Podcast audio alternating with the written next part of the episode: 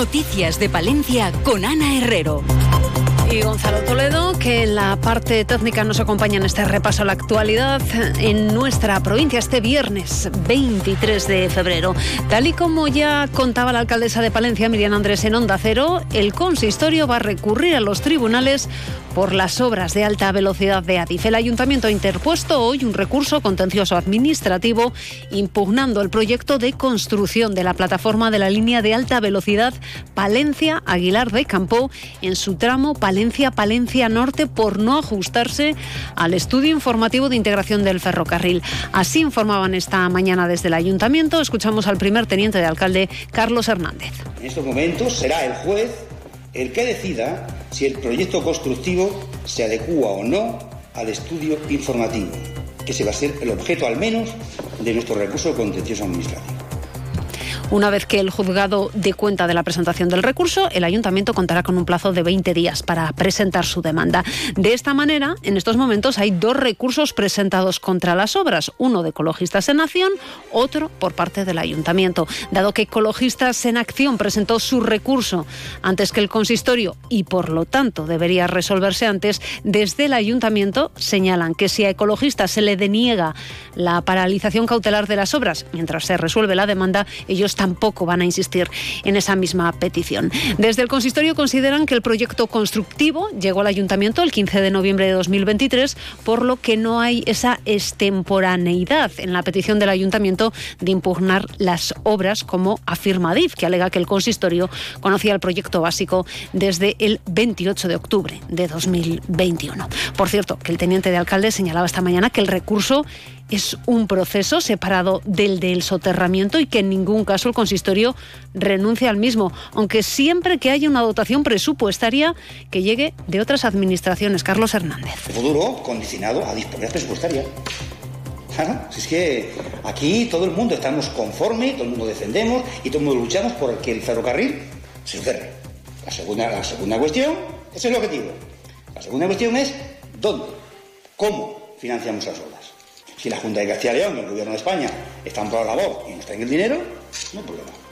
Si la solución es que el Ayuntamiento de Valencia afronte la obra, nos olvidamos. Nos olvidamos. Ya está, así de sencillo. Desde el consistorio también se ha querido contestar a las últimas declaraciones de Ecologistas en Nación y la plataforma en defensa del soterramiento que acusaban al ayuntamiento de no defender el interés general de los palentinos. Así contestaba el portavoz del equipo de gobierno, Álvaro Bilbao. En seis meses que hemos realizado como ayuntamiento y en especial alcaldesa, un requerimiento entre administraciones, una, una, remisión de un informe diciendo que el proyecto constructivo no se adecua a los estudios informativos, la interposición de un recurso contencioso administrativo, las dos visitas que hemos tenido de Adif en Madrid, la visita de Adif en Palencia, creo que son numerosos actos que lo que hacen es reflejar la posición de la alcaldesa con respecto a este tema y el trabajo que ella ha desarrollado, con lo cual entendemos que esas críticas son infundadas y ya nos hubiera gustado que Ecologistas de Nación y la plataforma las hubieran hecho en 2021, en 2022 y a principios de 2023, cuando otra corporación pasó de largo con respecto a este tema. Y es que esta misma mañana Ecologistas de Nación denunciaba que a falta velocidad estaba ganando tiempo mientras el ayuntamiento permanecía impasible en esas eh, obras de la alta velocidad. Desde Ecologistas señalaban que el administrador de infraestructuras ferroviarias ganaba al menos 10 días al no haber presentado el expediente que le había requerido la Sala de la Audiencia Nacional. Esto hace que ahora cuente con un nuevo plazo de 10 días para remitir de forma urgente dicho expediente administrativo. Ecologistas criticaba que se seguía echando en falta una mayor agilidad y decisión de la alcaldesa a la hora de tomar decisiones en defensa del interés general de la ciudad. Noticia de portada. En un momento repasamos otros temas que hoy conforman la actualidad en nuestra provincia. Conocemos antes la previsión del tiempo, también protagonista con esa bajada de temperaturas. En estos momentos en la capital palentina rondamos los 8 grados, aunque la sensación térmica está en torno a los 3 grados. Desde la Agencia Estatal de Meteorología nos cuentan cómo va a ser a lo largo de las próximas horas. Buenas tardes. Muy buenas tardes. En la provincia de Palencia tendremos intervalos nubosos eh, con precipitaciones moderadas y aviso amarillo por nevadas en Cervera, Episuerga y Guardo. Las temperaturas descenderán de forma generalizada, quedándose en cifras de 9 grados en Palencia, Aguilar de Campo y Carrión de los Condes, 8 en Cervera, Episuerga o los 6 en Guardo. Y de cara a mañana seguiremos con cielos nuboso cubierto con precipitaciones débiles y la cota de nieve subirá de 800 a 1200 metros. Las temperaturas se mantendrán sin cambios con cifras de 10 grados en Palencia y Aguilar de Campo, 9 en Carrión de los Condes, 8 en Cervera y Pisuerga o los 6 en Guardo. El viento será del oeste, es una información de la Agencia Estatal de Meteorología.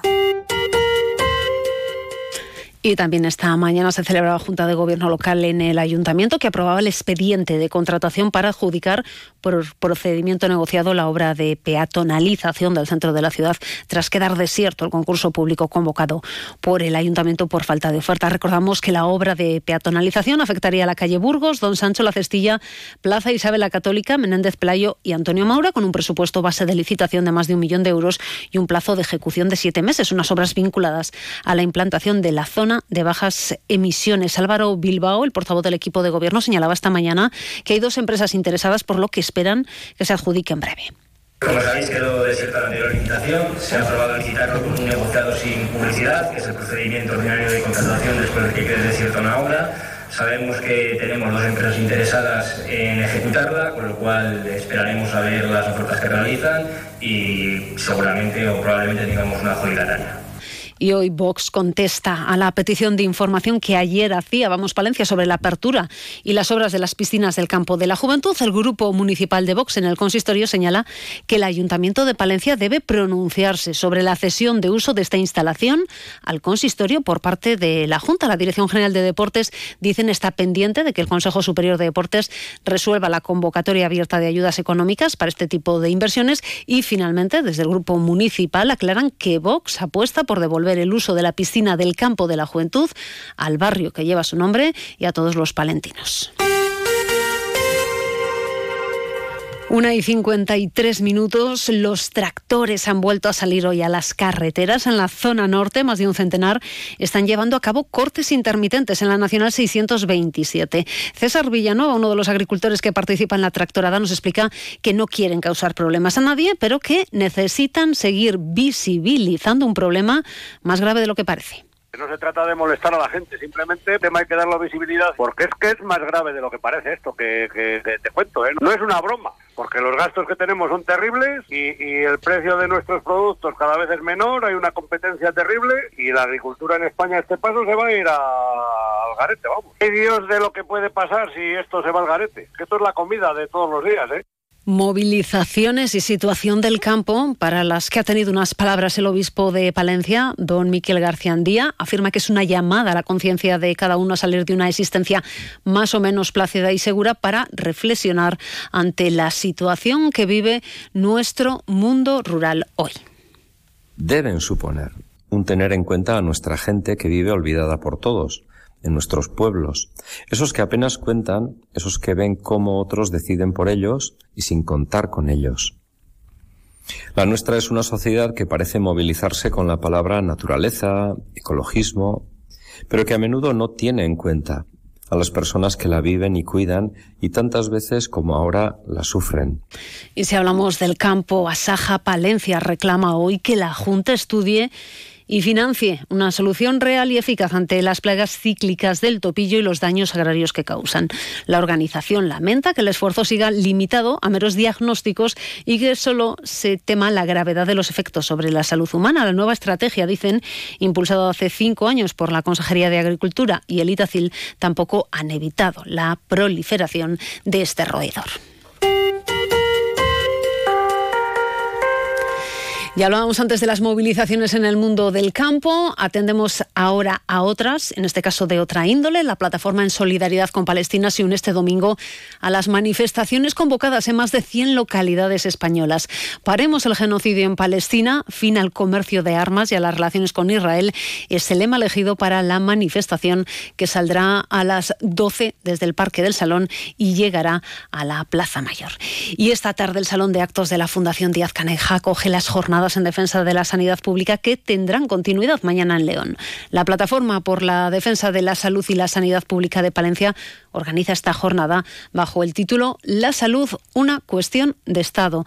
Una jornada que comienza a las 7 de la tarde y en ella contarán con la presencia de los doctores Sebastián Martín Recio, de las Mareas Blancas de Andalucía, Carlos Ponte, de la Plataforma por la Defensa de la Salud y la Sanidad Pública de Asturias, y Pedro Villasur, de la Plataforma en Defensa de la Salud y Sanidad Pública de Palencia.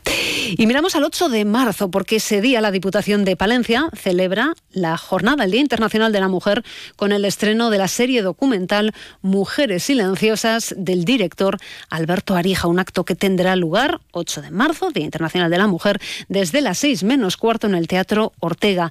Y en él se va a reconocer a 11 mujeres migrantes de distintas nacionalidades con el estreno de la proyección de la serie documental Mujeres Silenciosas del director palentino Alberto Arija y la productora Visual Crea.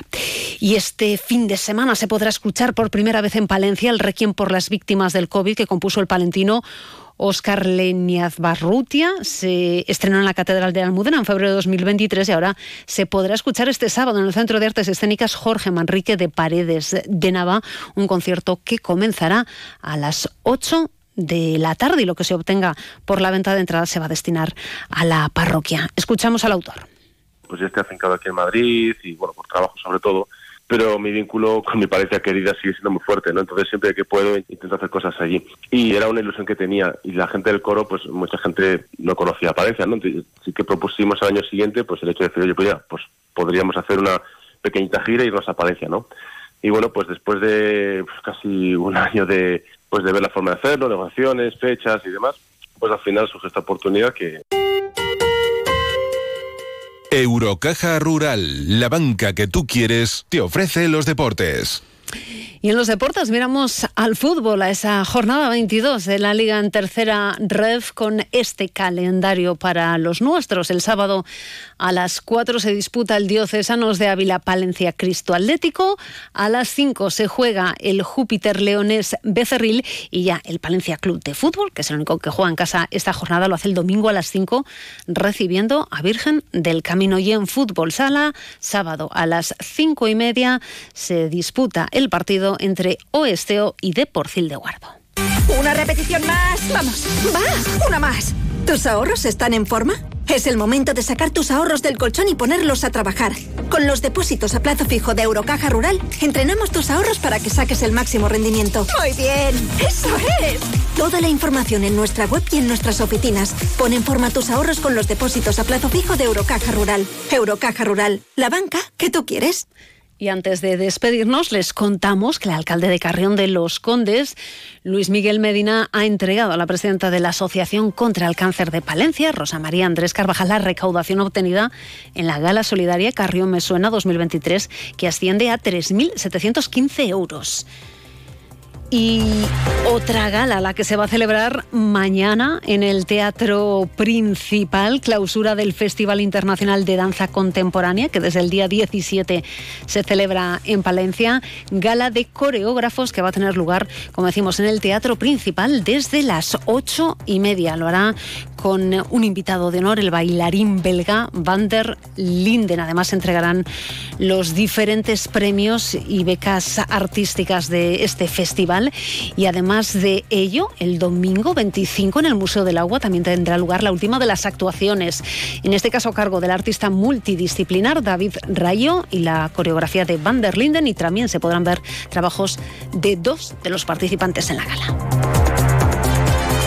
Citas para este fin de semana. Nosotros nos despedimos ya, terminamos este repaso a la actualidad local y provincial. Llega la información nacional e internacional a sintonía de Onda Cero.